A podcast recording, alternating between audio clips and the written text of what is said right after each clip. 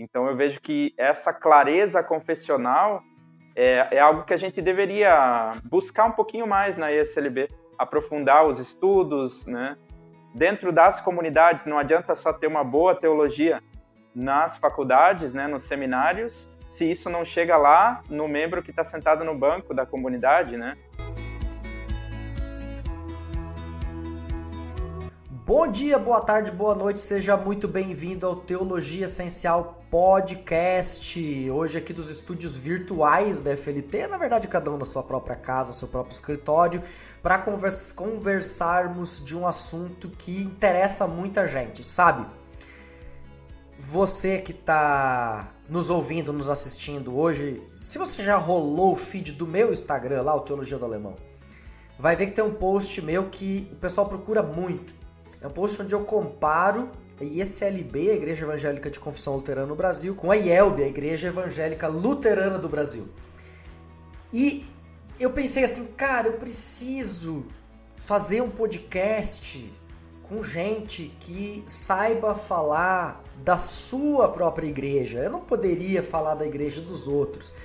Mas como tem muita gente procurando falar o que, é o luteranismo, o que, que os luteranos pensam. E sempre de novo o pessoal pensa, bom, mas é, qual luteranismo você está falando? Quais as diferenças, quais as semelhanças, o que é que nos une, o que é que nos faz sermos igrejas diferentes, próprias, com histórias próprias.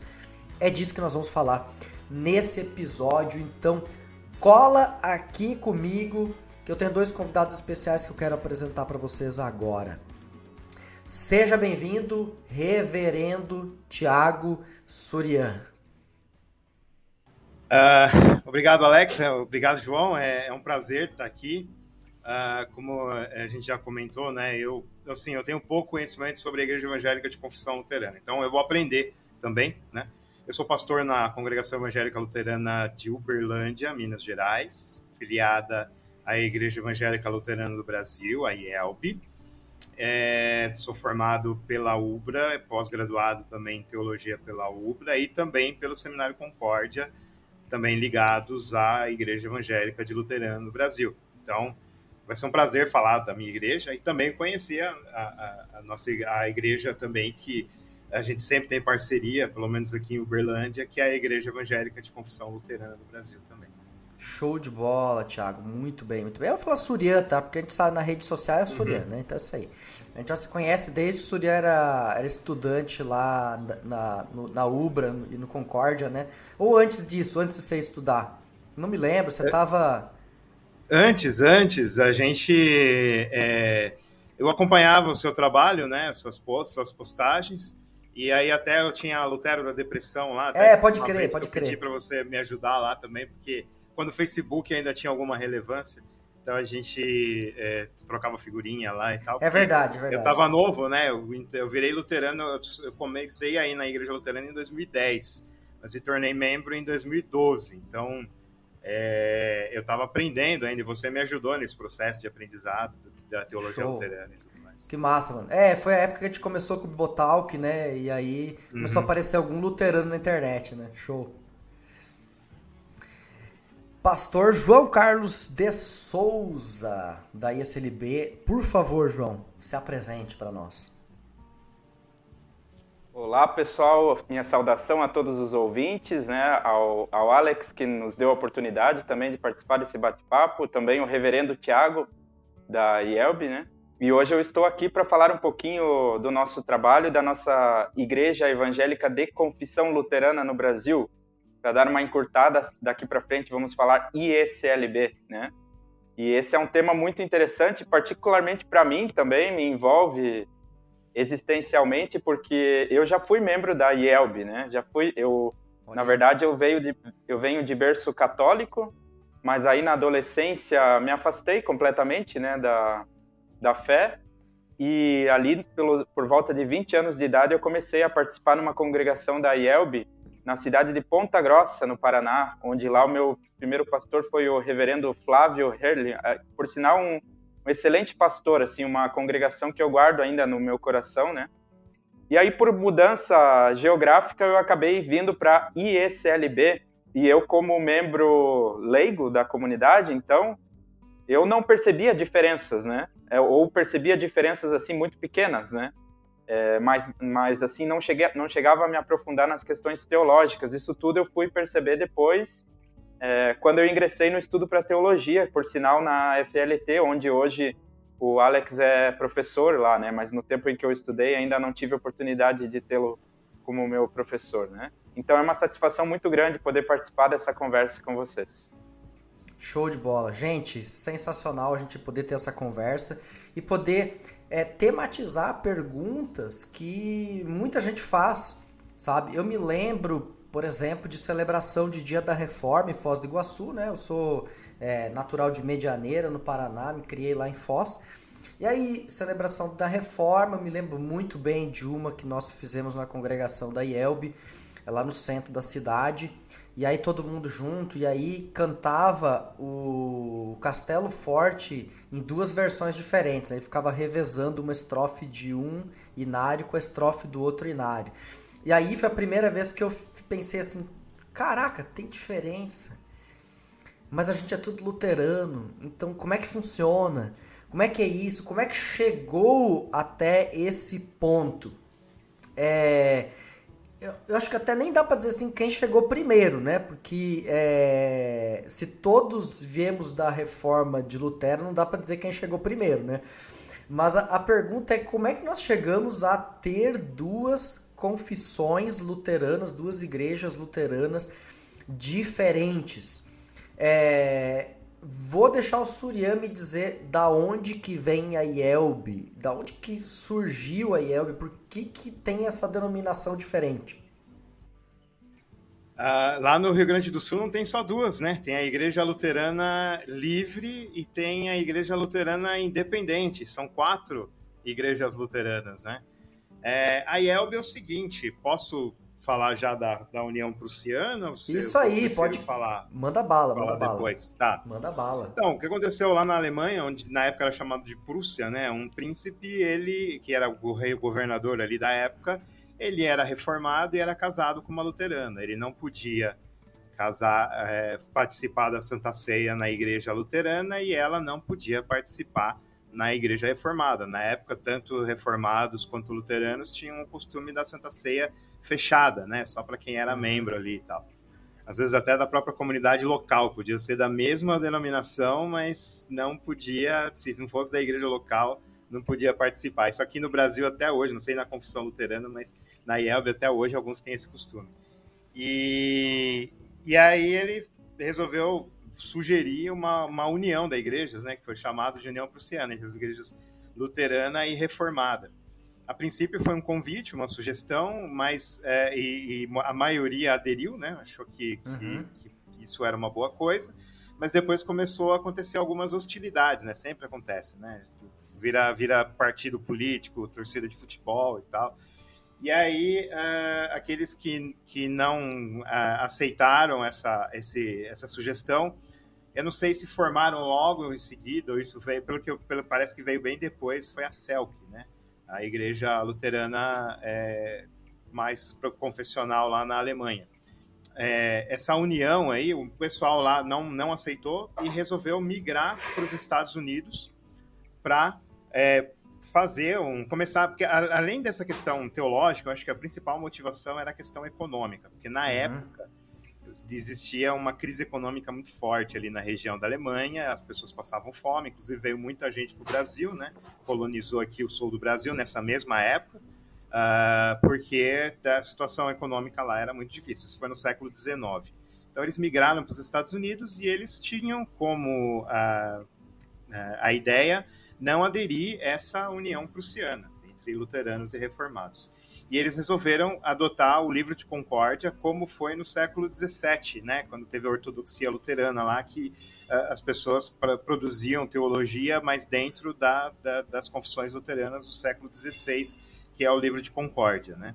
Então eles é, resolveram trazer de volta essa, essa ideia de limitar a teologia luterana às confissões luteranas, e, e se auto-intitularam com luteranos confessionais por causa dessa é, ideia de usar as confissões como limite teológico luterano. Claro, não é, não é um limite assim absoluto, né? Mas assim, é, as confissões seriam as que dão a palavra final em relação à teologia desse, desse, desse grupo. Né? Confi... Tiago, assim, confissões, o pessoal que está ouvindo aqui não tem noção. O que está ali dentro desse livro de Concórdia?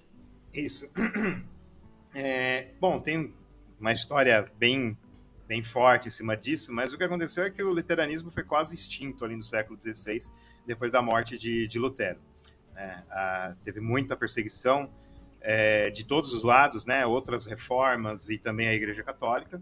Então o pessoal resolveu se unir e falar: vamos, vamos manter a Igreja Luterana, só que vamos manter é, dentro daquilo das propostas que Lutero colocou como reforma. Né? Não, não aceitar tudo que Lutero falou, porque Lutero também falou muita bobagem. Né? A gente pode é, dizer que Lutero era inerrante, infalível. É, exatamente. Lutero também. Eu discordo totalmente dele, do que ele falou sobre os judeus lá no momento, também a, a posição dele sobre os camponeses. Né? Eu, eu uhum. discordo. Né? Então a gente não é obrigado a concordar com tudo que Lutero. Mas aquilo que ele propôs como reforma é, religiosa, né, doutrinária, eles resolveram pegar e também Melanchthon no começo. É curioso que eles discordaram de Melanchthon depois da morte de Lutero, porque Melanchthon queria uma, uma igreja mais democrática, aberta a várias doutrinas diferentes, mas dentro de um escopo reformista, né? Não, não todas as doutrinas.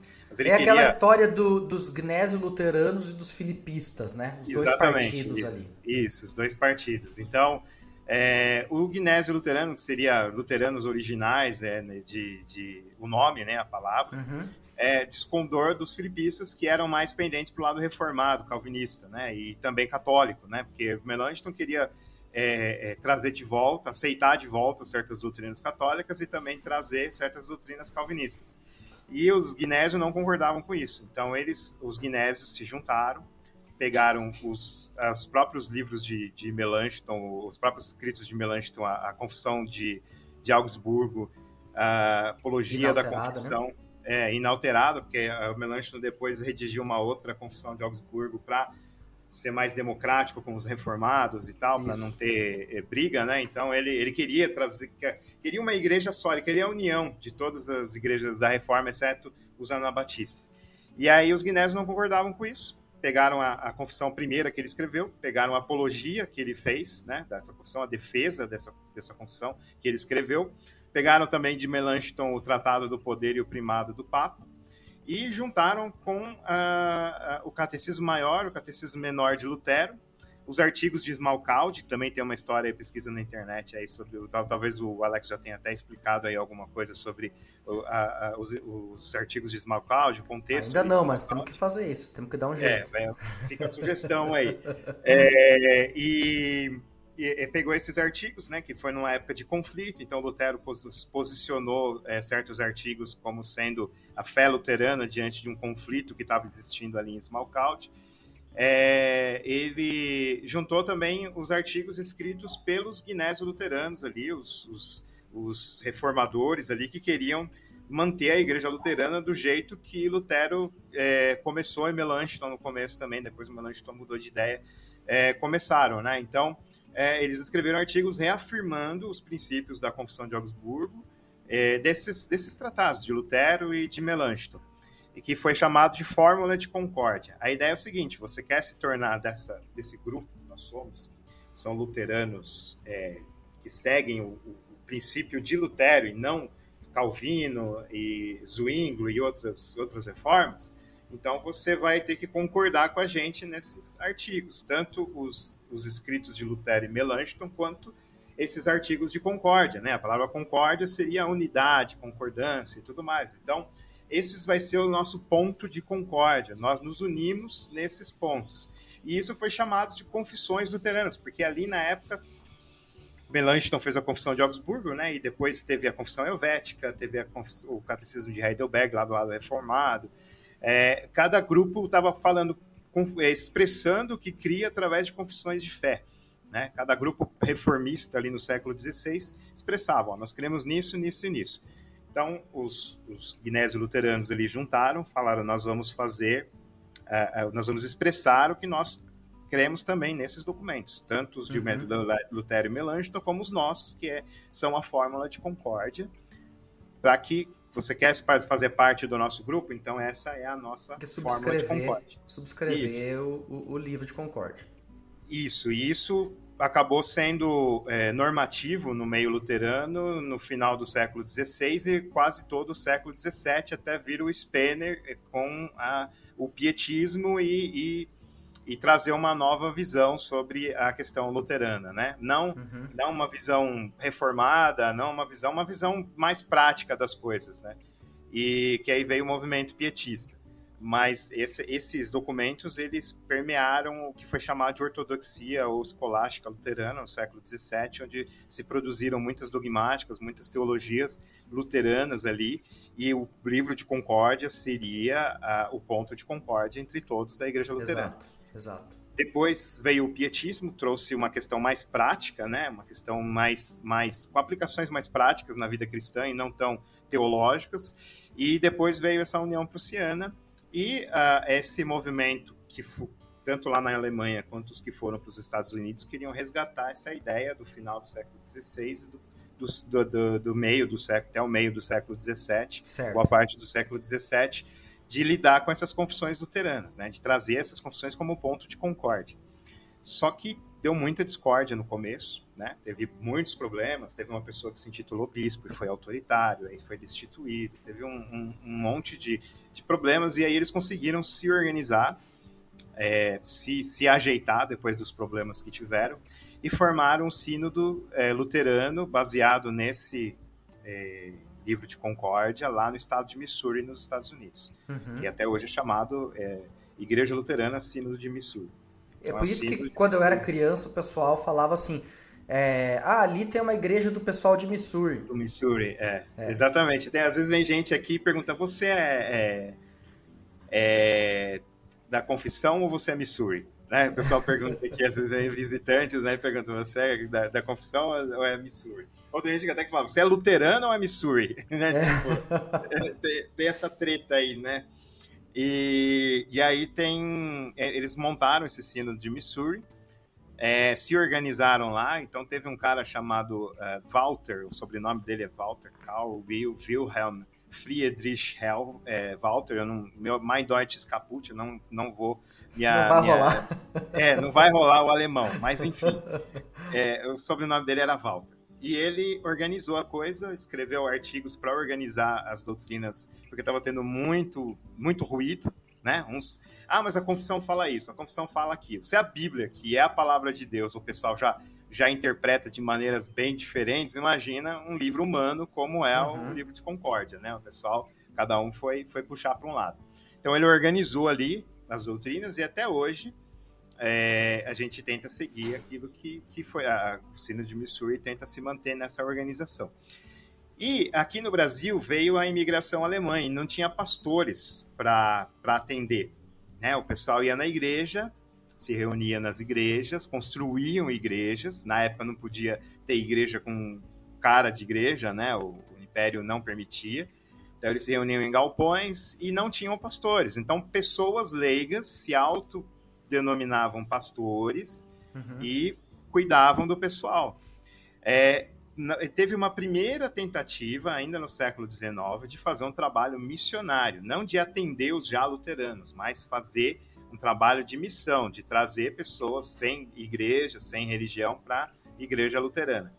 Não deu certo, não deu certo, não frutificou, os missionários voltaram, e no começo do século XX, é, o Govert, o pessoal na Elbe chama de Papa Govert, né? Ele também tem, eles solicitaram atendimento do Sínodo de Missouri para é, trazer pastores para atender, porque eles estavam sem, né? E a igreja alemã na época não atendia. É, eu não sei os motivos, não vou falar, não vou especular, não sei por que, que eles não atendiam suficientemente aqui no Brasil. Talvez depois o pastor João ou o Alex possam me informar sobre isso, porque eu não sei.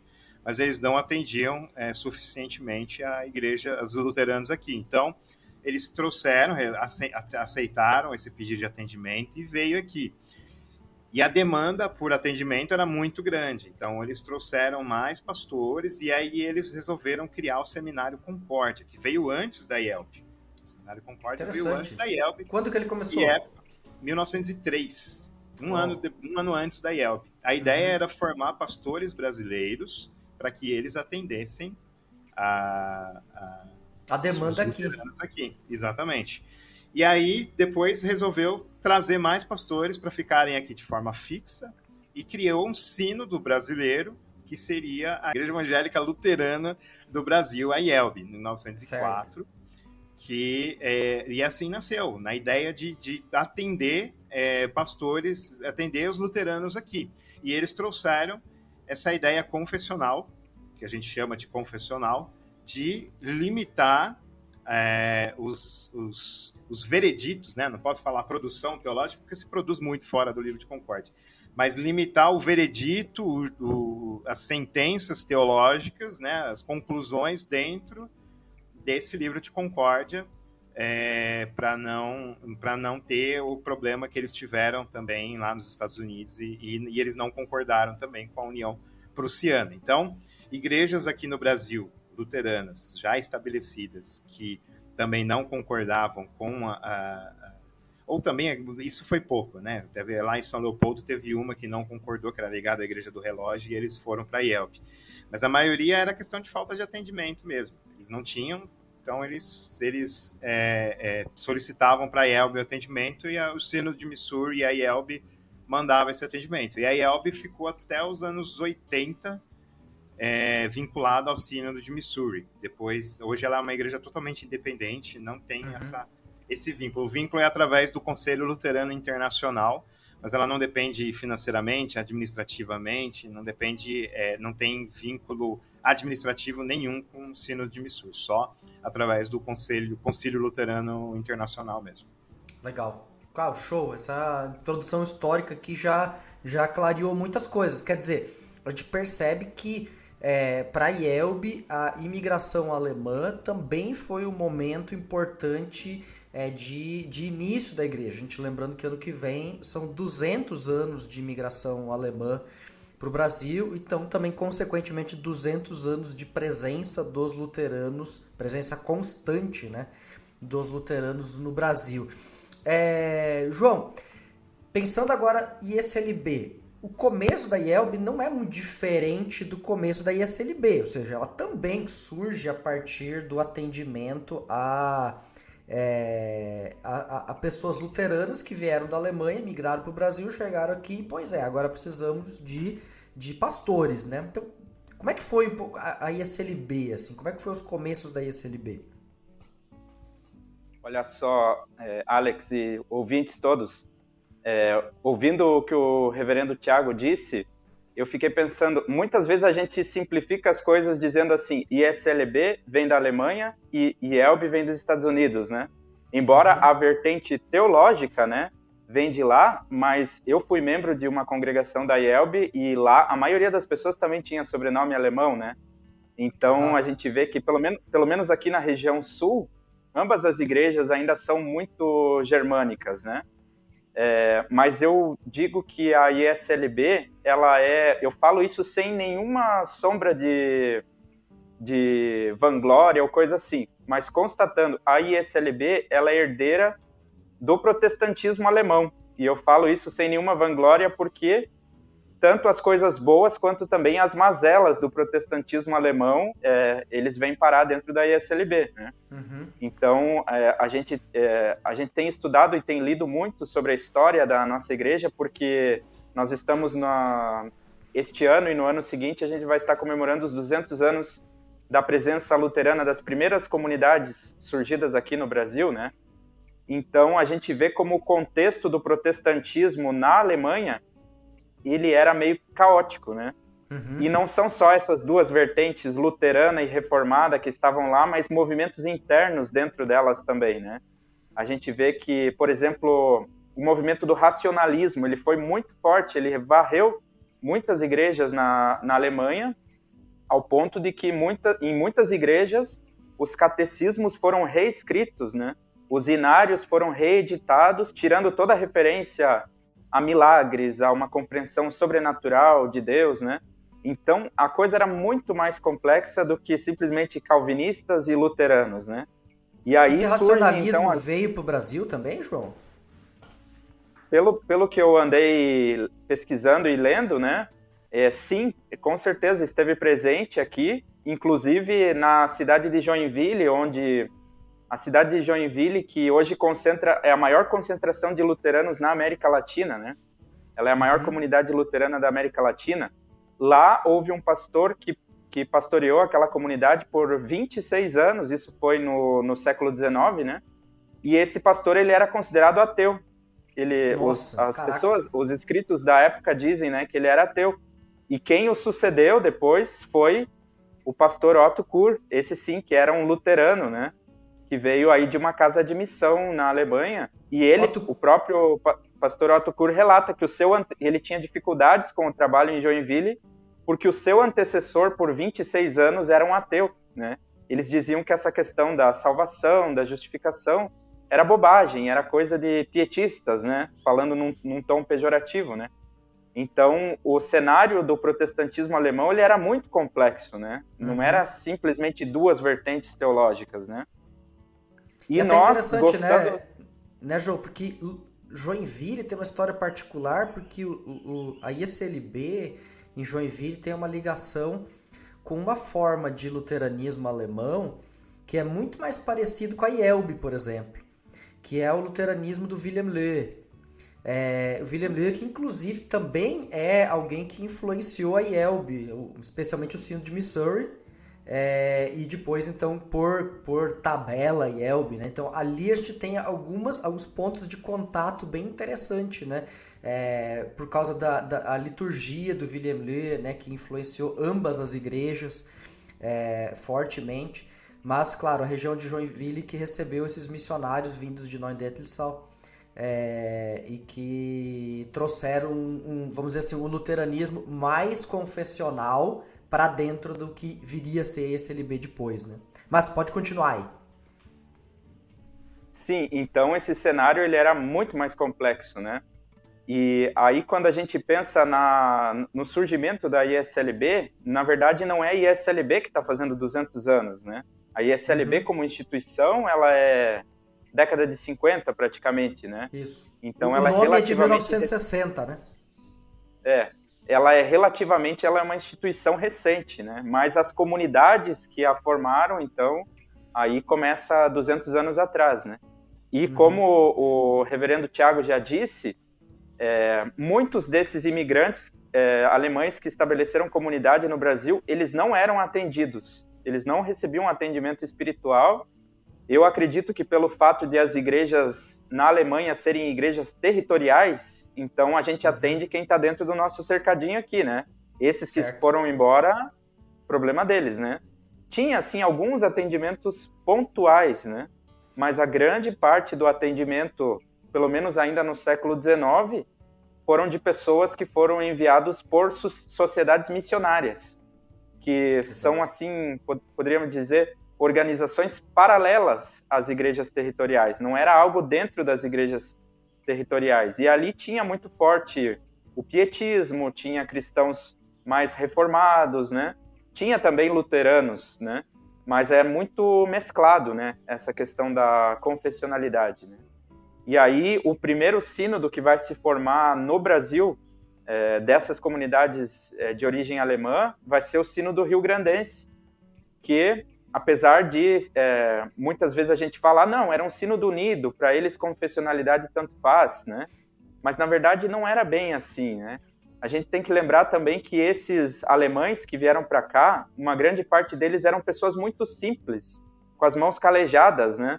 Então eles não sabiam, o, o cristão comum que sentava no banco da igreja, ele não fazia ideia do que, que era livro de concórdia, né?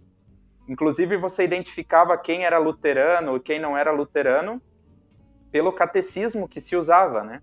Mas eles não sabiam, eles não tinham noção é, desse aprofundamento, né, das confissões luteranas, né? Até porque isso tudo lá na Alemanha já estava passando para o segundo plano essa questão confessional, né? Exato. Então o cristão, o cristão de origem alemã que estava aqui no Brasil, ele só queria no meio da lida das, das, da vida difícil que eles levavam, preservar sua fé, batizar seus filhos, sepultar os seus mortos, né? E poder celebrar a fé, mas eles não tinham esse aprofundamento teológico para saber qual era a diferença de uma coisa ou outra, né?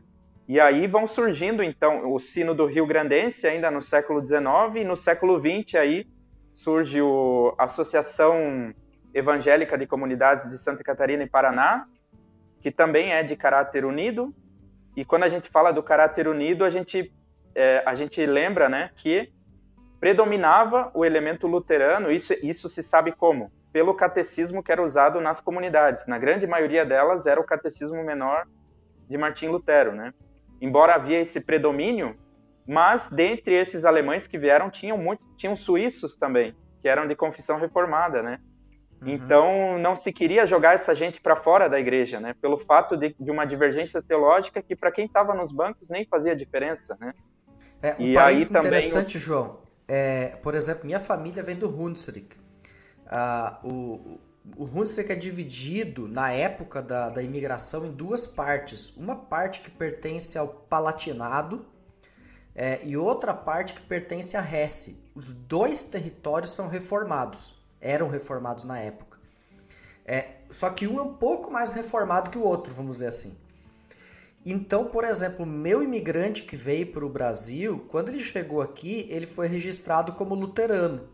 Mas na certidão de nascimento dele na Alemanha está registrado como reformado. É, então vê que é meio fluido a coisa. Eu não faço ideia que catecismo ele trouxe na mala dele, se é que ele trouxe um. É, mas se ele trouxe, eu poderia imaginar que ele trouxe um catecismo de Heidelberg, porque era o, o território para o qual ele pertencia na época em que ele saiu. Né? Então dá para imaginar que havia gente que tinha um catecismo de Heidelberg na mala e tinha uma, um, um, grupo talvez maior, mais expressivo, até por no norte ser mais expressivo, o catecismo menor é, de Lutero, que trouxeram um catecismo menor. É bem, bem interessante esse negócio aí, como às vezes uma cidadezinha para um lado para o outro já vai ter confissão diferente, essa gente vai se juntar tudo aqui num, numa mesma grande igreja. Sim, é verdade. Inclusive, o, o, historiador da nossa igreja, o professor Martin Dreher, né, ele conta no livro dele sobre a, a questão da Jacobina Mendes Maurer, que foi uma, uhum. uma senhora que fundou uma espécie de um movimento messiânico lá no, na região de São Leopoldo, Ferrabras, né? Isso. E a família dela, ele comprova pela sua tese, eles vieram para o Brasil é, justamente nessa questão de que eles não podiam expressar a sua fé lá onde eles viviam, né? E não era a questão de ser luterano ou ser reformado, mas é porque a igreja territorial onde eles estavam era uma igreja que aderiu com força ao racionalismo, né?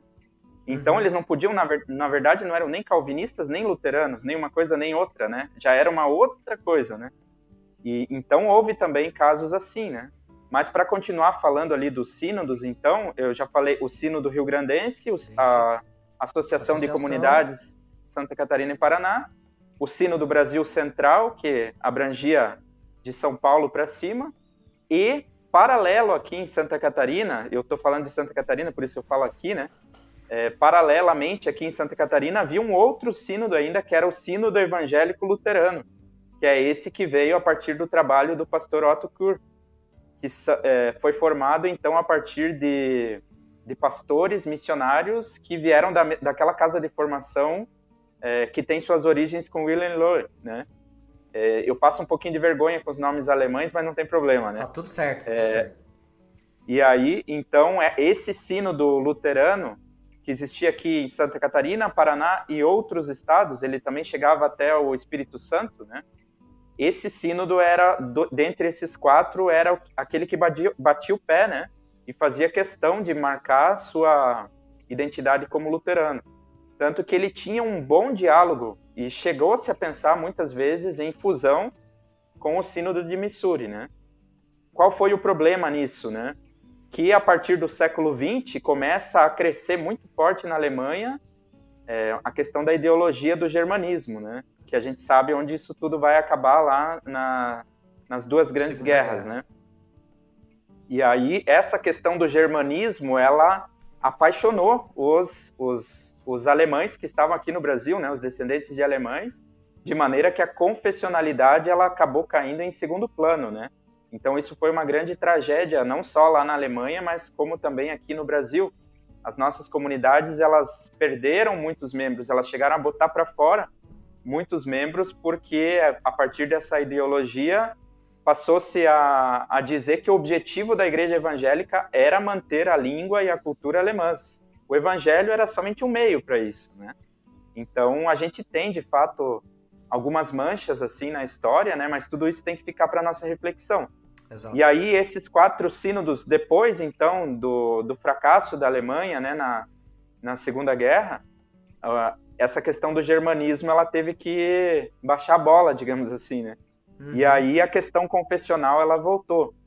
E, e, quando houve então essa fusão dos quatro sínodos, eles formam uma federação em 1949, eles formam uma federação e a partir dali já se começa a usar o nome luterano, a partir da uhum. constatação de que o catecismo que era usado nessas comunidades era o catecismo de Martim Lutero, e também porque um desses quatro sínodos, o sínodo evangélico luterano, ele batia o pé que só ia entrar junto se fosse luterano, né? E aí, a partir daí, então, se desenvolve a, a estrutura da ISLB como nós temos hoje. Então, basicamente, essa é a, a história da nossa formação. Isso explica também a grande diversidade que existe dentro da própria ISLB, né? Afinal de contas, é uma igreja que, como você disse no começo, ela trouxe as alegrias e as tristezas do protestantismo alemão, né? Ou seja, essa mistura que existe lá, essa possibilidade de formas diversas, é, que tem lado positivo e tem lado negativo. Por exemplo, eu não sei na IELB, mas na ISLB a gente tem uma diversidade de movimentos teológicos internos dentro da igreja. Ou seja, tem várias, dá para quase dizer assim, ISLBs dentro da ISLB.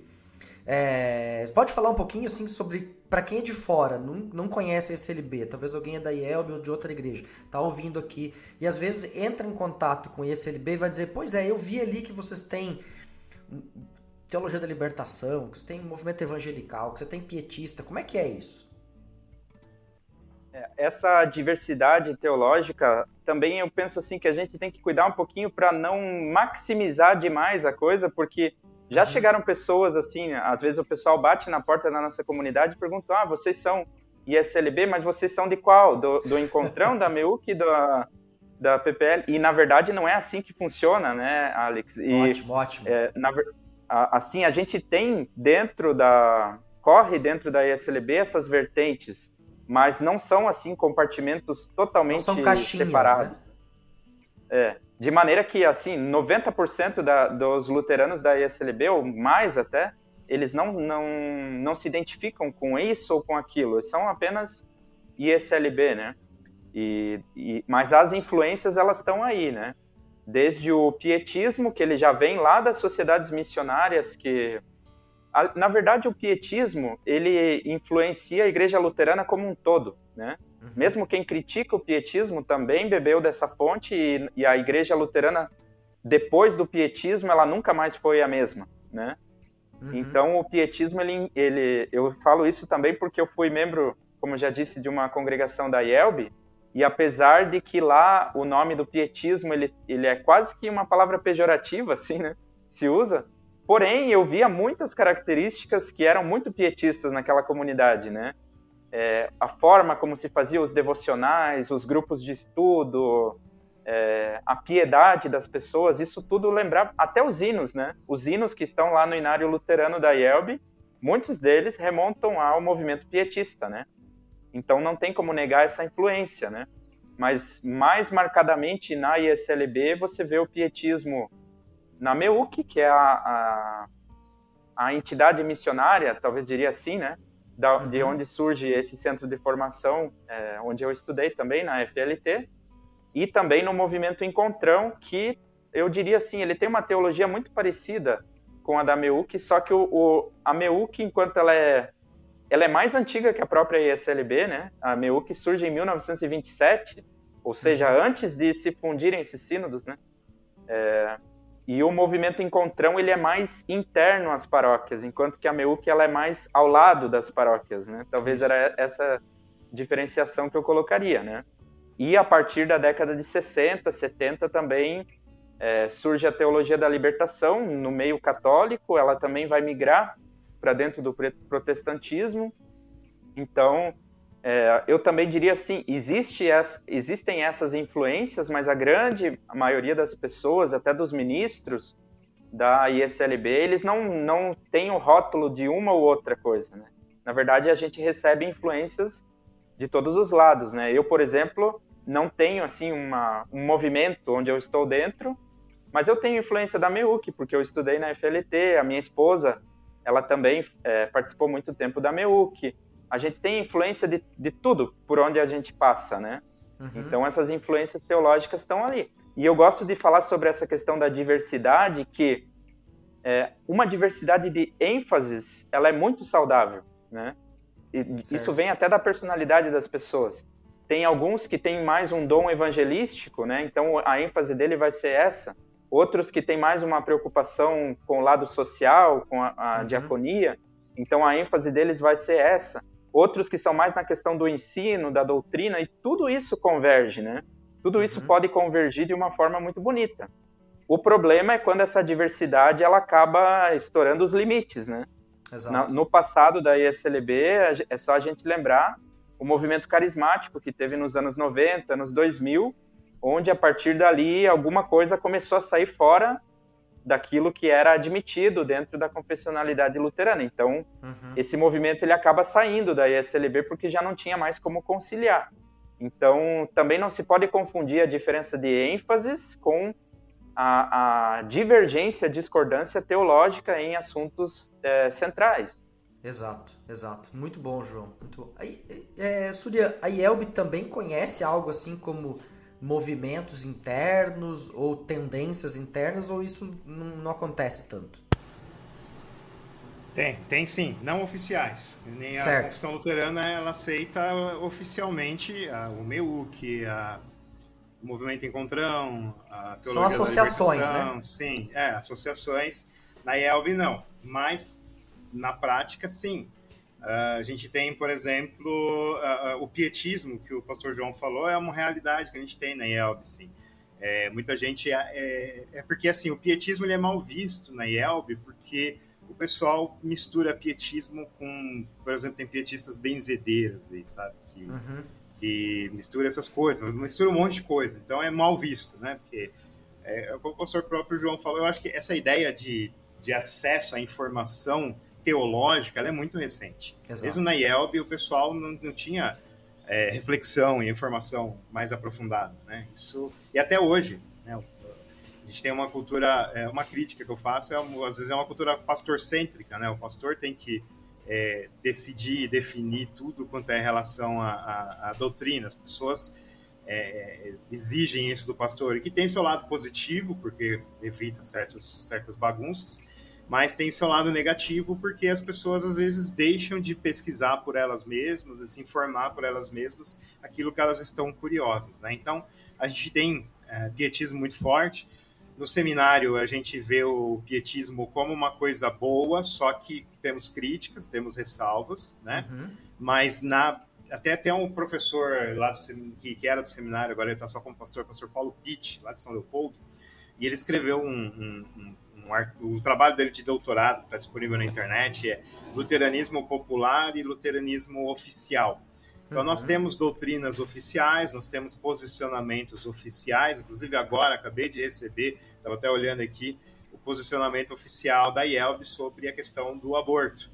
É, mas nós temos posições populares. Tem pessoas que são contra, tem pessoas que são a favor, mas nós temos a posição oficial contra é, o aborto uh, indiscriminado, né? A gente só é, permite com exceção quando são duas vidas é, é, em risco, ou uma das vidas está em risco, aí a gente...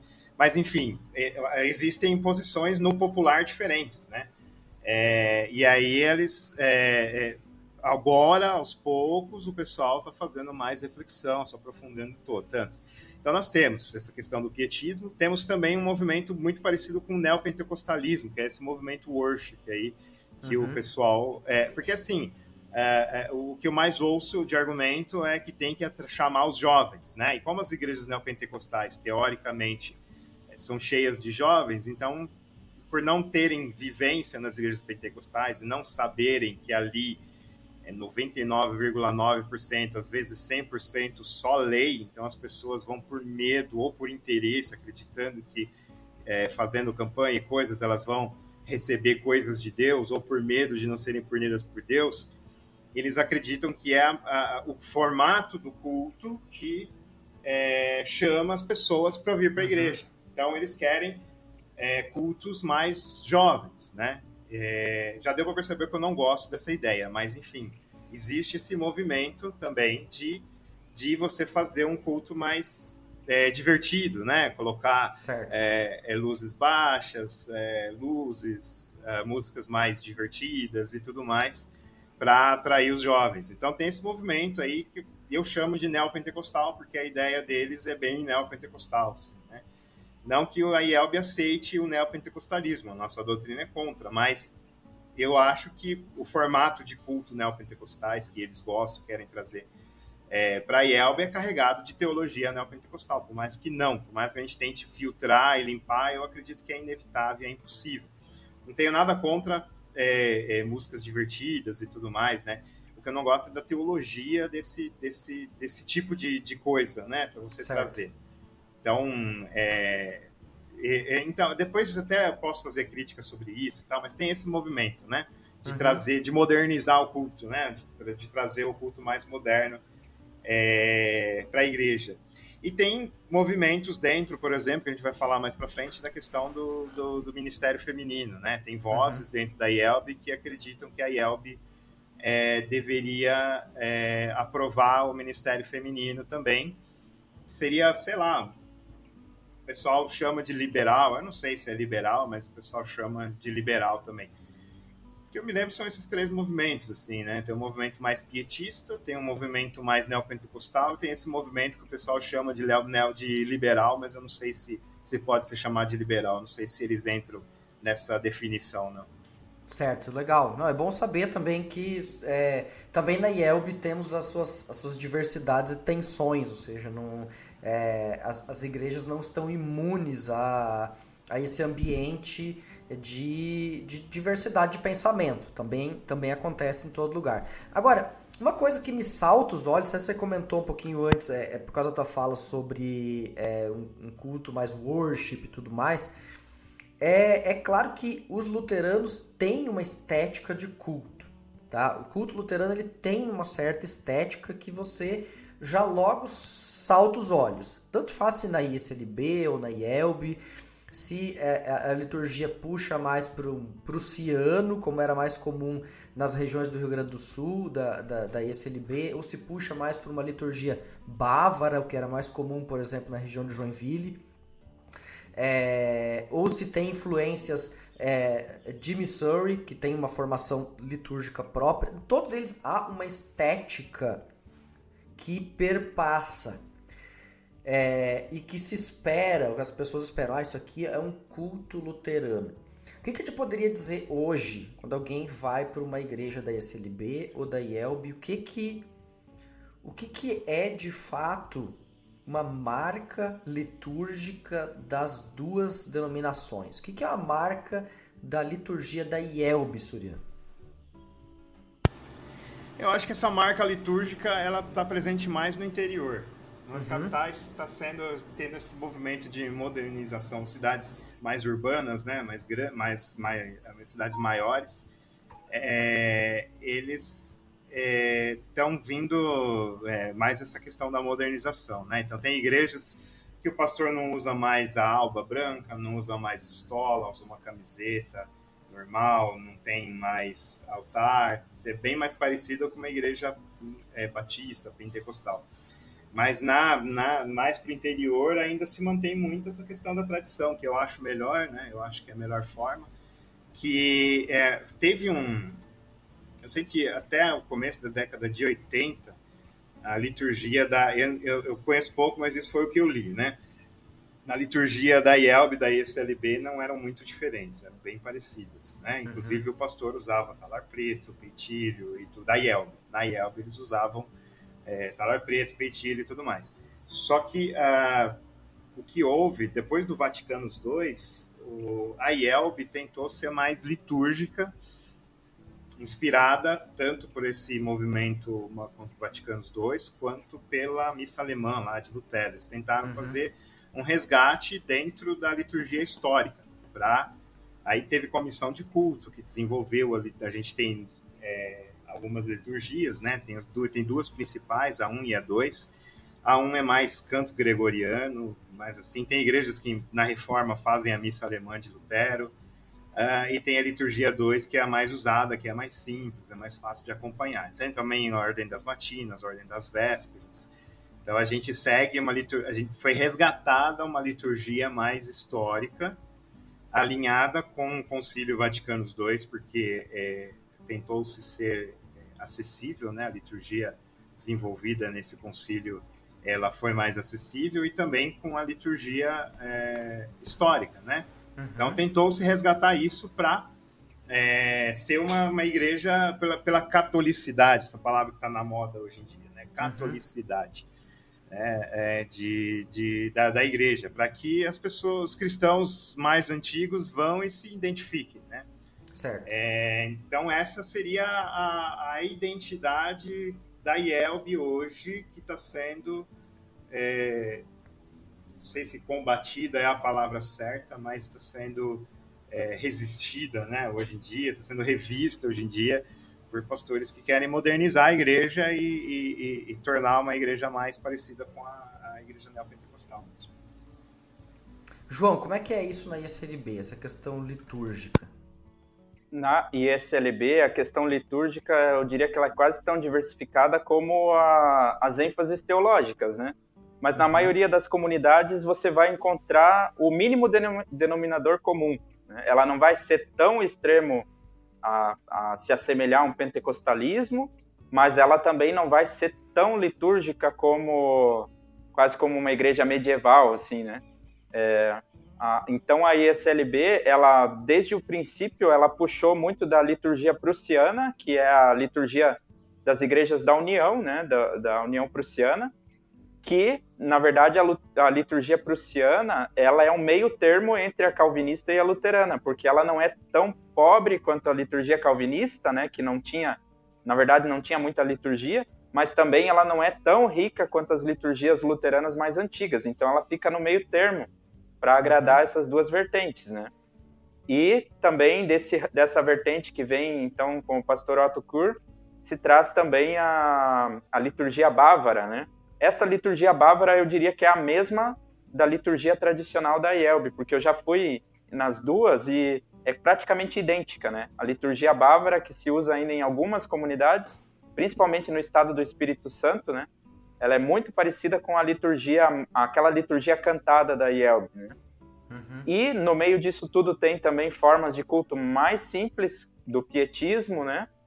E com o passar dos anos também vão surgindo influências, não dá para negar também alguma influência de pentecostalismo em algumas comunidades, mas eu diria que na maioria delas você vai encontrar aqueles elementos básicos, né?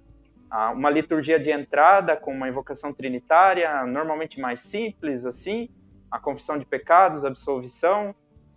É, Pode-se ter o glória, o Kyrie, mas nem todas vão ter todos esses elementos completos, né? Aí vem a liturgia da palavra, Normalmente você vai ter também o credo apostólico e, por fim, daí a Santa Ceia, a liturgia da saída, né? E na questão das, da liturgia, a ISLB ela passou por uma reforma nos anos 2000, né? Na verdade, já nos anos 90, houve um movimento de reforma litúrgica porque dizia-se que a liturgia prussiana e a liturgia bávara elas já estavam muito antiquadas, não eram boas para o contexto brasileiro. Então houve um movimento de reforma que isso culmina nos anos 2000 com a publicação do livro de culto da ISLB, que tornou assim as coisas um pouquinho mais complicadas ali, principalmente na parte da Santa Ceia, porque a Santa Ceia eu ainda continuo fazendo ela da forma mais simples, né? Mas se a gente for seguir todos os passos do livro de culto da ISLB, ela se torna bem extensa e as palavras da instituição elas ficam meio que é, ela já não tem mais aquele brilho, né, que tinha antes, porque ela vai aparecer no meio de um monte de outras coisinhas, né? Então essa é uma pequena crítica que eu faço e eu percebo que esse essa reforma, esse livro de culto, ele não não engrenou 100% na ESLB. São muito poucas comunidades que usam esse livro 100%, né? Mas a gente aproveita elementos dele, né? Na verdade, fala-se muito em moldar a liturgia, né? Você pega os elementos históricos, os elementos tradicionais, mas vai adequando eles ao teu contexto, né? Então, basicamente, seria esse, assim, um panorama de, de como que está a situação, a questão da liturgia na ISLB. Na maioria das uhum. comunidades, você vai encontrar os elementos básicos, né? Você não vai encontrar uma liturgia tão alta, né, tão rica, mas também não vai assim encontrar algo tão, é, não sei se posso dizer caótico quanto o neopentecostalismo, né? Você vai uhum. chegar num, num, numa é uma liturgia muito objetiva, muito simples, mas que comunica, né, a palavra de Deus. Legal, João. É, uma outra coisa que, que eu sempre percebo, assim, que as pessoas me perguntam, além dessa questão litúrgica, é, por exemplo, é, a, a ISLB tem é, no ministério ordenado pastor, missionário, diácono, catequista. Não vou entrar agora na questão feminina, só deixo para a segunda pergunta. Vamos entrar só nessa. Ela, ela, compreende uma coisa como um ministério compartilhado, que é quase assim um treco único, né? Porque na Alemanha, por exemplo, tem o diaconato, né? Várias igrejas luteranas têm o diaconato. Mas a ideia de ordenação de missionários, ordenação de catequistas, é quase que uma coisa única da ISLB. É, a IELB conhece ordenação de diáconos? Tem diáconos?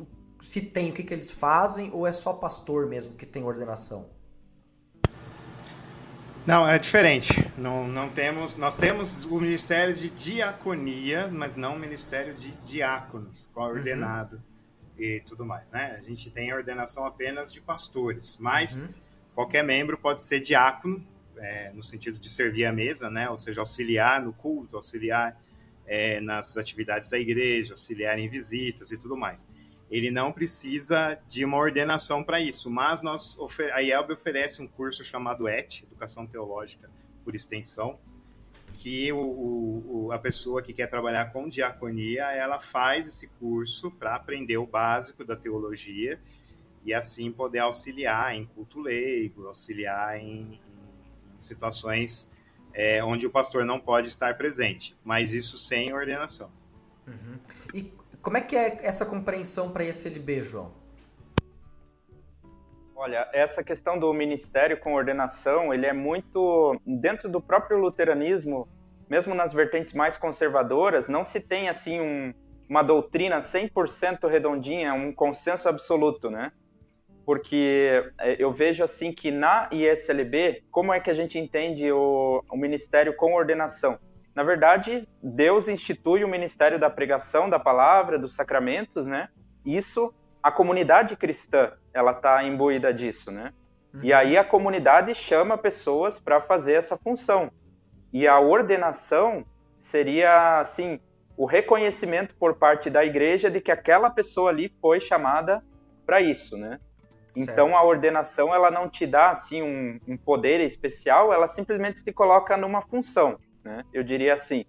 E dentro dessas funções, a, a ISLB ela entende então que podem haver ênfases diferentes. Embora isso, como o Alex já falou, é uma é uma questão meio que inédita na ISLB e quando a gente inventa uma coisa inédita, tem grandes chances também de a gente errar, né? Mas é, é, existe, então foi determinado dessa forma que existiriam diferentes ênfases. O pastor, que então ele pastoreia uma comunidade, tradicional, é, o missionário que vai para fora, que vai constituir novas comunidades, que vai buscar os, as ovelhas que estão fora do rebanho, né? É, o catequista que está muito mais voltado para a questão de ensino, seja em escolas, seja dentro de comunidades também, e é, o diácono que está mais voltado para é, dentro da ISLB ele está mais voltado para a diaconia na questão de assistir as pessoas também nas suas necessidades materiais e também espirituais. Todos esses quatro, eles pregam também e eles também ministram sacramentos, né? Então todos eles fazem parte do ministério com ordenação. Embora as ênfases vão ser um pouco diferentes em cada um deles, né? É, mas assim, de maneira geral, eu posso dizer que já no na, antes do surgimento da ISLB, nós já tínhamos diaconisas, né, que vinham da Alemanha. Uhum. As diaconisas de Wittenberg, por exemplo, e elas eram ordenadas. Não sei exatamente como que era essa ordenação que elas tinham na Alemanha, qual era o, entendimento que se tinha disso, mas elas eram ordenadas e no Brasil elas trabalhavam então na área da saúde, eram parteiras, enfermeiras e também evangelizavam. Elas faziam culto infantil, elas davam ensino confirmatório. Então é, ali já nasce um ministério diaconal, né? E os missionários, como a, a nossa história está muito ligada às sociedades missionárias, então já houve isso desde o princípio. Era muito comum, inclusive, que os missionários da MEUC, que é, é, como eu já disse, ela já existia antes de surgir a ISLB, uhum. missionários da MEUC trabalharam como pastores dentro de paróquias da ISLB e vice-versa também, né? Então, uhum. a, a, é, a questão não era tão rígida, assim, os limites não eram tão rígidos, né? Então, é dessa maneira que a gente entende, né? E também procurando incluir nisso tudo aqueles que não são ordenados. Eu até não gosto muito de falar a palavra leigos, né? porque muitas vezes o leigo ele tem a, a, o que se diz leigo, né? Pode ser uma pessoa que tem muito mais estudo e muito mais experiência e conhecimento de que um, do que um ministro ordenado. Então ele também vai ter a sua função dentro desse ministério na comunidade. Certo, muito legal. É, e assim, agora olhando assim, o panorama, a pergunta que também vem sempre, assim, tá ok, a gente tem compreensões de ministério diferentes, de ordenação diferentes, e algumas coisas são semelhantes. É, e a gente percebe que, por exemplo, na ESLB, já desde cedo a gente tem esse trabalho das diaconisas, da diaconia feminina, que foi uma característica muito forte do protestantismo alemão. Ou seja, essa presença de, um, de mulheres no ministério já sempre esteve ali.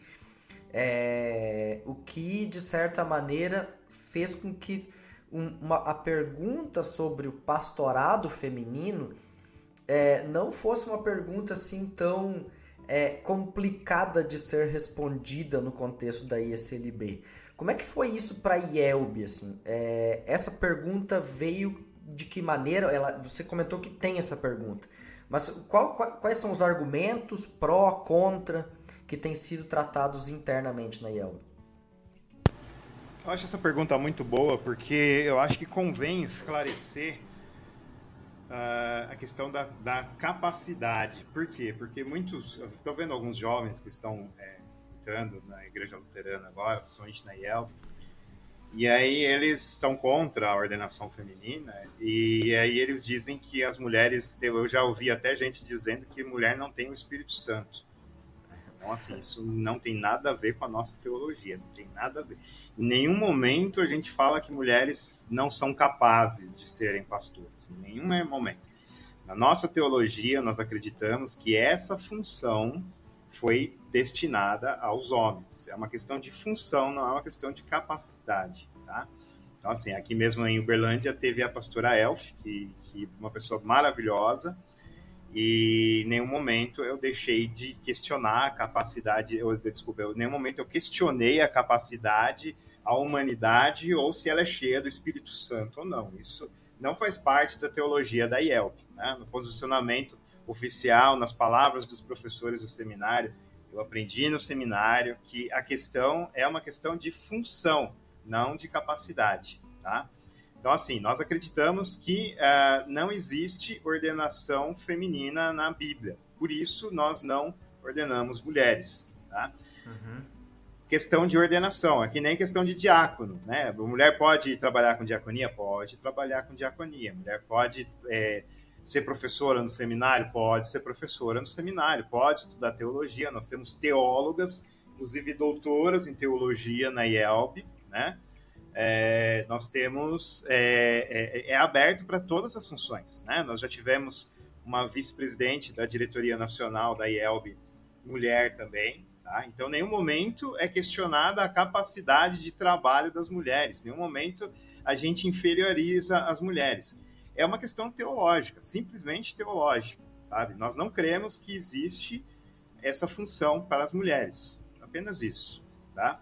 E existem vozes discordantes dentro da IELB que dizem que sim, que é, esse entendimento ele é equivocado, que na verdade a, as mulheres podem ser ordenadas e existir, exigir as funções de, de pastores. Eu não, não, não sei se concordo com esse argumento que as pessoas fazem, mas existe uma relação às vezes desproporcional dizendo que eles são liberais. Eu não, não vejo, né? Porque nem todo adepto do, do método histórico crítico é liberal. Acho que eu, a maioria não é. Mas é, eu acredito que um liberal ele usa desse método, né? Então essas pessoas que questionam elas não estão usando o método histórico crítico. Discordo do argumento? Discordo, mas eu acho que é válido a conversa. Nenhuma conversa deve ser proibida, né? Afirmações, uhum. sim, a gente tem que tomar cuidado com certas afirmações. Mas conversas, questionamentos e tudo mais, então eu acredito que, que, que vale a conversa dentro da IEL. Sou da voz mais conservadora, digamos assim, né? Não gosto desse rótulo de conservador, mas enfim, é, tradicional, não sei se eu posso dizer, mas é, é, eu acho que a gente tem que dialogar, sim, cada um tem que jogar suas fichas na mesa e falar, uhum. ó, meu argumento é esse, o argumento seu qual que é. E aí a gente chega no, numa concórdia ou fica, fica no empate 0 a 0 enfim, a gente não sabe o, o que, que vai dar, mas é, é, não tem problema. Mas o que eu quero deixar claro é isso, é uma questão teológica. Nós não cremos que as mulheres é, foram, é, elas, elas foram ordenadas na Bíblia, então por isso nós não ordenamos. Existem vários textos de professores aí de seminário que eles trabalham isso de forma mais aprofundada, uhum. tem até podcast deles que eles falam, e eles repetem o que eu estou falando aqui. Não é uma questão de capacidade ou inferioridade ou não ter o Espírito Santo. Isso, isso é absurdo, sabe? É só uma questão teológica mesmo. Legal, obrigado. É, acho bem interessante isso porque aí a gente coloca o acento é, na discordância dos, de, de, de interpretação, de ordenação a partir da literatura paulina, você entra mais numa questão exegética ali dos textos e ali realmente a gente tem um ponto para discordar, né? Ali há um ponto onde dá para ter discordância, né? É, e dá para ter é, interpretações diversas. Então dá para dá manter essa tensão ali. É, o que às vezes eu ouço, por exemplo, com relação a ICLB, que a ICLB só tem ordenação feminina porque ela é uma igreja feminista. É, eu acho essa, essa. Porque há um movimento de feministas na SLB, eu acho que não é por isso que temos é, mulheres no ministério. Embora que o, o movimento feminista dentro da SLB vai ter suas influências, obviamente. João, como é que você vê isso? Posso só fazer um comentário rapidinho claro, claro, sobre pode. isso que você falou da questão do feminismo? Assim, é, comecei minha caminhada cristã na Igreja do Evangelho Quadrangular, né? Uhum. É, não vou fazer críticas nem elogios. O fato é que a Igreja, Evangélica, a Igreja do Evangelho Quadrangular foi fundada por uma mulher na década de 20. Isso. E eles ordenam pastoras desde então.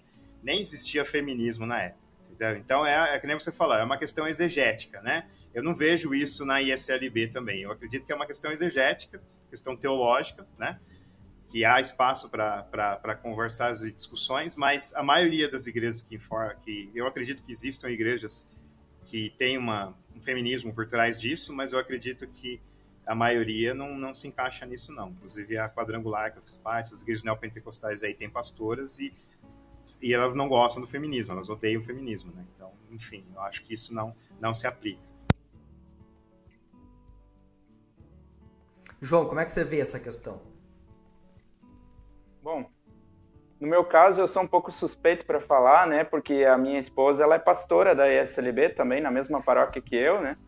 Pastora Sabina aqui em Gaspar. Então, se eu questionar a ordenação dela, a gente vai ter problema aqui em casa também. Né? Pois então. Mas, mas assim, é, dentro da ISLB não houve nunca uma decisão de concílio, alguma coisa assim, autorizando a ordenação feminina. Como é que isso acontece? Eu já, como eu já disse, já haviam as diaconisas e esse pessoal, mulheres também, é, acabavam pregando porque os pastores eram poucos para atender muita, uhum.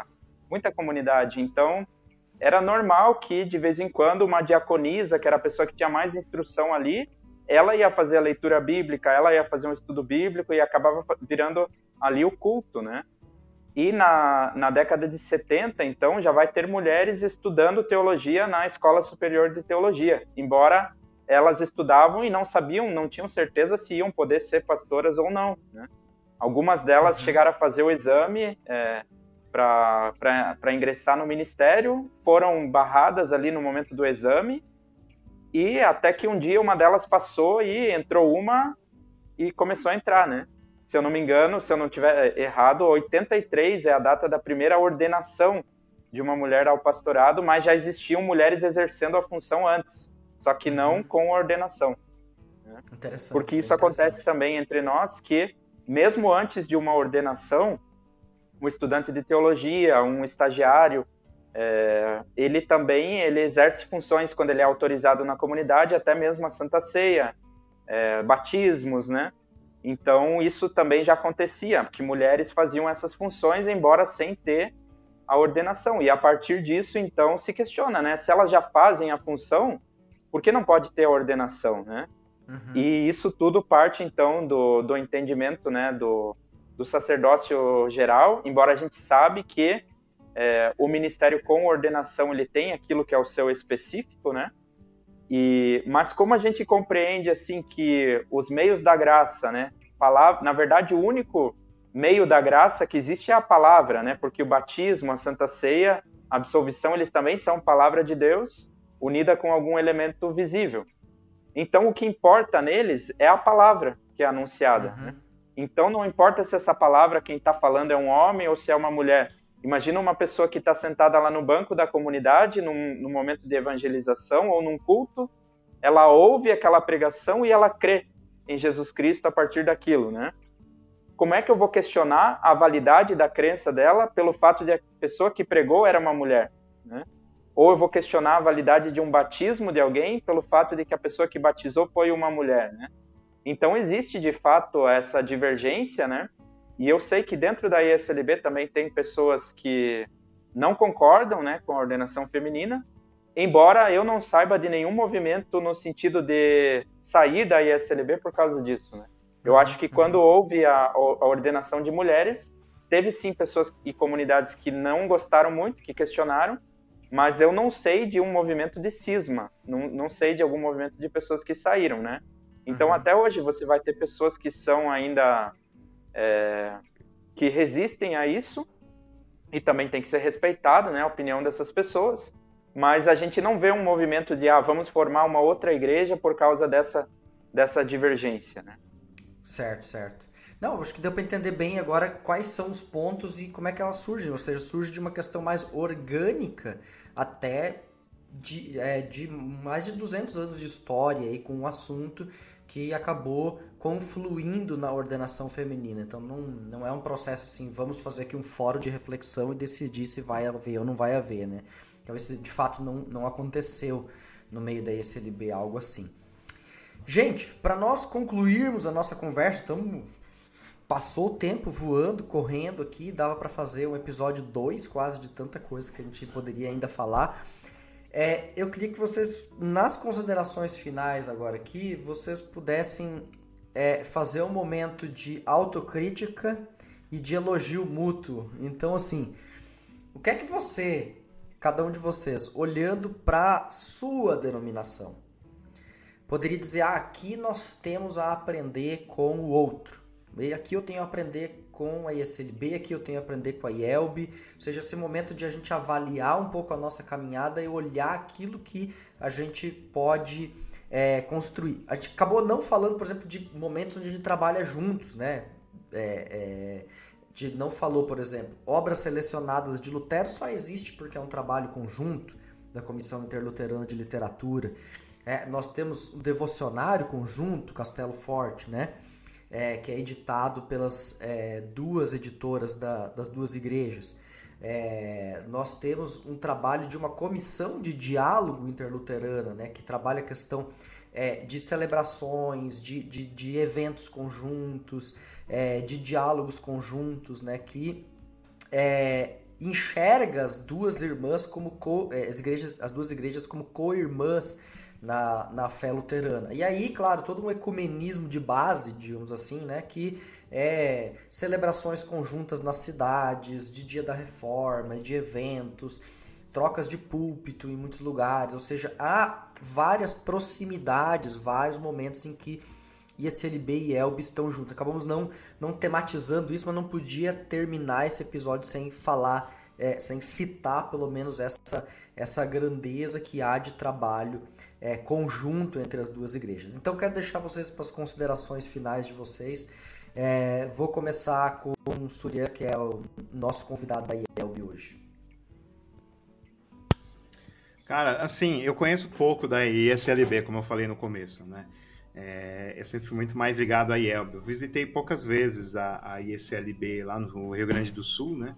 E aqui eu tenho, a gente tem uma boa amizade com, com a igreja da, da Confissão Luterana aqui em Uberlândia. Nós fazemos o culto da reforma juntos, nós vamos fazer esse ano também.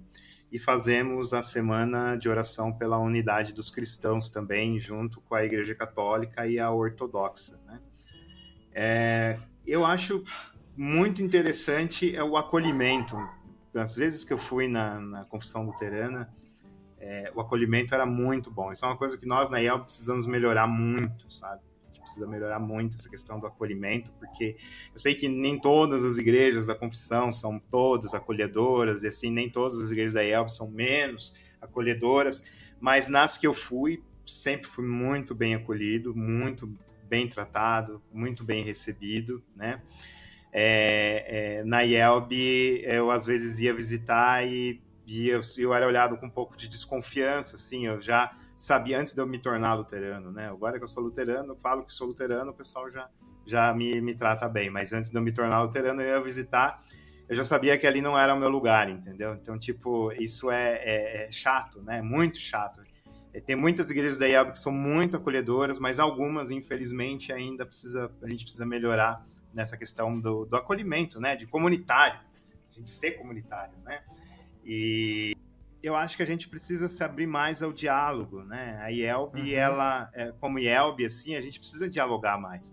A gente não precisa praticar o, unionismo. Eu sou contra o, o unionismo, né? A gente se unir a outras denominações e é, como é que até um rapaz da confissão luterana mesmo ele fez uma reflexão hoje que eu achei muito legal que o ecumenismo ele acontece de verdade fora desses grupos ecumênicos, fora desses grupos que se dizem os diretores, os organizadores, os administradores do ecumenismo, né? Porque esses daí eu já tive muito embate, porque é, eles dizem, não, nós temos que celebrar a diversidade, mas é diversidade de uma nota só, né? De uma coisa só. Você tem que aderir a certos pressupostos, a certos preceitos para celebrar a diversidade. Não todos, mas eu já tive muito problema com isso, sabe? Uhum. E, e enquanto as igrejas cristãs fora dessas organizações estão conversando, estão dialogando, né? Aí esse rapaz da Confissão Luterana, inclusive, ele fez essa reflexão de que o ecumenismo está acontecendo. Está acontecendo, só que fora dessas organizações. Então ele vê pentecostais hoje conversando com católicos, coisa que era, impensável. Na minha época, quando eu era pentecostal, lá para os anos 90, isso era impensável. Impensável. A gente olhava o católico, um padre, a gente atravessava a rua, né? Agora não, agora os pentecostais estão conversando com católicos e tudo mais. E eu acho que a IELB, ela tem um, um, um sistema aberto a esse diálogo, mas na prática eu acho que a gente poderia é, se abrir mais né, ao diálogo, a conversar com as pessoas, né, com outras denominações. A gente tem muito que, que aprender e muita figurinha para trocar, né? A gente tem muito a receber e muito a dar também, né? A gente tem muita figurinha para trocar. Então, eu acredito que, que, que isso. Agora, quanto a SLB, eu conheço pouco, então não sei, eu não, não sei muita coisa que eu posso falar. O que, uhum. as, o que eu tenho, as impressões que eu tenho, é essa questão da. É, do acolhimento e eu também vejo o trabalho que a ISLB faz com a editora dela, Sinodal, eu acho muito legal. Tá? Uhum. Eles fazem um, um trabalho é, é, de publicação de livros e tudo mais, que eu acho que, que aí a gente, como IELB, dentro das nossas limitações, porque a ISLB é muito maior que a IELB, né? Então eu acredito, não sei como funciona, mas eu acredito que tenha mais recursos, mas eu acho que a gente tem muita coisa para aprender a, a, em relação à editora da, da, da, Confissão, que eu acho muito legal nessa questão de trazer material teológico, pro, porque agora que o povo está tá, assim, prendendo mais a, a, se aprofundar teologicamente, é uma oportunidade que a gente tem de trazer bons materiais, sabe, para as pessoas. E a Yelb tem bons materiais. Nossa, eu tenho muita coisa em inglês aqui que é muito boa. E, e seria legal, né? E, e trazer também. Eu, é, eu acho que, que, que é uma coisa boa. É, eu acho que é isso, né? A amizade do pessoal da, da confissão. Eu acho que eu só tive problema duas vezes com o pessoal da confissão, assim, de, de, de briga, de rixa. fora isso, não. Sempre, sempre pessoal muito legal, muito camarada. É, e às vezes eu vejo o pessoal mais novo, assim, muito empolgado com a IELB, quebrando o pau com o pessoal da ISLB. Eu não acho legal isso, sabe? A gente é uhum. é muito bem tratado, então eu acho que a gente tem que tratar bem também os nossos irmãos da, da ISLB. Legal, Surya, muito bom. João. O que eu, o que eu teria para elogiar a IELB, claro, tem muitas coisas porque foi também nessa igreja onde eu comecei a minha caminhada, né, dentro do luteranismo mas eu vejo que a IELB, ela historicamente, ela se abrasileirou mais cedo do que a ISLB. Uhum. Tanto que a gente falou aqui do Seminário Concórdia, que ele já surge lá em 1900 e pouquinho, né? Quando nem se sonhava alguma coisa assim na ISLB, apesar de sermos muito mais numerosos, né? A gente só foi uhum. ter a nossa primeira, o nosso primeiro centro de formação lá no pós-guerra, né? Uhum. É, então, é, a IELB, e ainda assim, quando tivemos, era somente em alemão demorou ainda para ter formação de pastores na língua portuguesa, né? Então a IELB ela se abrasileirou mais cedo e até hoje, assim, embora também não seja assim um, eu, eu não diria que a IELB ela é um expoente na questão da missão, né? Mas ela está ainda um pouquinho à frente da ISLB. Ela já conseguiu atingir todas as capitais brasileiras, coisa que a ISLB uhum. ainda não. Né? Há estados brasileiros que não têm nenhuma presença da ISLB. Né? Então, eu vejo que isso aconteceu por quê? Porque o elemento confessional na IELB ele sempre esteve acima do elemento étnico, né? germânico. Né? Uhum. E na nossa história da ISLB a gente sabe que não foi sempre assim. Né? Então eu vejo que essa clareza confessional é, é, algo que a gente deveria buscar um pouquinho mais na ISLB, aprofundar os estudos, né? dos textos confessionais, aprofundar no estudo bíblico também dentro das comunidades. Não adianta só ter uma boa teologia nas faculdades, né, nos seminários, se isso não chega lá no membro que está sentado no banco da comunidade, né? A gente uhum. precisa aprofundar muito isso, né? Então, eu, nisso aqui eu já embuti, né? O meu, o, a, aquilo que eu acho legal na IELB, que eu penso que a gente deveria copiar, né? e uhum. aquilo que já é uma autocrítica né, para a nossa, nossa igreja. Legal, João, muito bom. Gente, muito obrigado, João, Thiago, pelo tempo de vocês, né? É, tinha uma pergunta aqui que ficou assim, né? É, por que, que na ISLB a gente fala pastor e na IELB fala reverendo?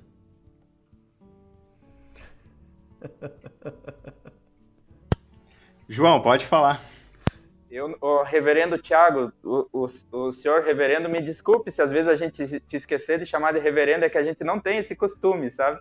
Mas eu não pesquisei, eu não sei qual que é o motivo disso, né? Outro dia até tinha falado com, com o Alex a questão de que provavelmente isso vem dos Estados Unidos, né? Deve ser essa, porque os presbiterianos também chamam seus pastores de reverendo, né? E tem uma outra diferencinha que eu, eu ainda trago para vocês. Os, o, o reformador da IELB, ele se chama Martinho Lutero, e o reformador na ISLB é Martim, com M, Lutero, né? Isso foi, inclusive, decidido em concílio, certa vez, na ISLB, né? A, a forma portuguesa do nome de Lutero é diferente, né? Só que o da IELB prevaleceu, ele é o mais conhecido no meio protestante, no meio evangélico brasileiro, né? Eu acho que assim, a principal diferença entre a confissão e a IELB é que se você for ver, IECLB tem cinco letras e IELB tem quatro, entendeu? Então é por isso que a gente não consegue se, se unir, tem essa dificuldade grande. Pode não, mas falando sério, é, eu, eu não sei, eu, eu sinceramente eu não faço questão desses títulos aí, nem pastor precisa me chamar, pode chamar só de Surian mesmo, é eu acho que assim, é, as pessoas se identificam. Eu tenho pastores que eu cresci chamando de pastores, então eu chamo ele de pastor até hoje. Eu não consigo chamar a pessoa pelo nome, só chamo de pastor, né? Então tem a questão da identificação, né? Então eu respeito, não vou brigar com a pessoa que me chama de pastor, de reverendo e tudo mais. Mas esses títulos, assim, eu sou, acima de tudo, eu sou irmão, né? Então, é, acho que é que é que esses títulos são mais questão de identificação, né? A gente talvez venha dos Estados Unidos também não sei a origem.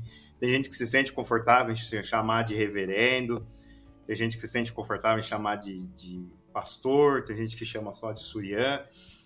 Eu não faço questão desses títulos, não. É lá no céu, quando a gente acabar essa vida aí, não vai ter pastor, não vai ter reverendo, não vai ter nada disso. A gente vai ser só irmão. Então, aqui na Terra, a gente já começa já, né? Eu sou irmão. Meu lance é, é isso, eu sou irmão. Agora, se você quiser me chamar de pastor, de reverendo, não sei a origem, não sei porquê, respeito, tranquilo, vou atender, não tem nenhum problema. Legal, isso aí são questões de cultura denominacional que também estão aí entre nós e é, não, não devem ser coisas que nos separam, né? São coisas que, que aí a cultura denominacional acaba criando. Gente, muito obrigado pelo tempo de vocês. Agradeço aí é, a disposição em bater esse papo legal e esclarecer as dúvidas que é, os nossos ouvintes sempre é, manifestam aqui. É, desejo que Deus abençoe ricamente o ministério de vocês, né? João, Sabina aí em Gaspar, Tiago tá em Uberlândia, né, Tiago? É, Deus abençoe vocês aí também no ministério. Uberlândia. Uberlândia, show de bola. E para você que está nos ouvindo, quiser entrar em contato, mandar uma sugestão de pauta, mandar a sua pergunta, dizer de que maneira a Teologia Essencial tem contribuído para você, faça isso mandando e-mail para podcast@teologiaessencial.com.br. Eu sou Alex Stahlhofer Fui seu host neste episódio e desejo que Deus te abençoe muito e nos encontramos no próximo episódio. Até logo. Tchau, tchau.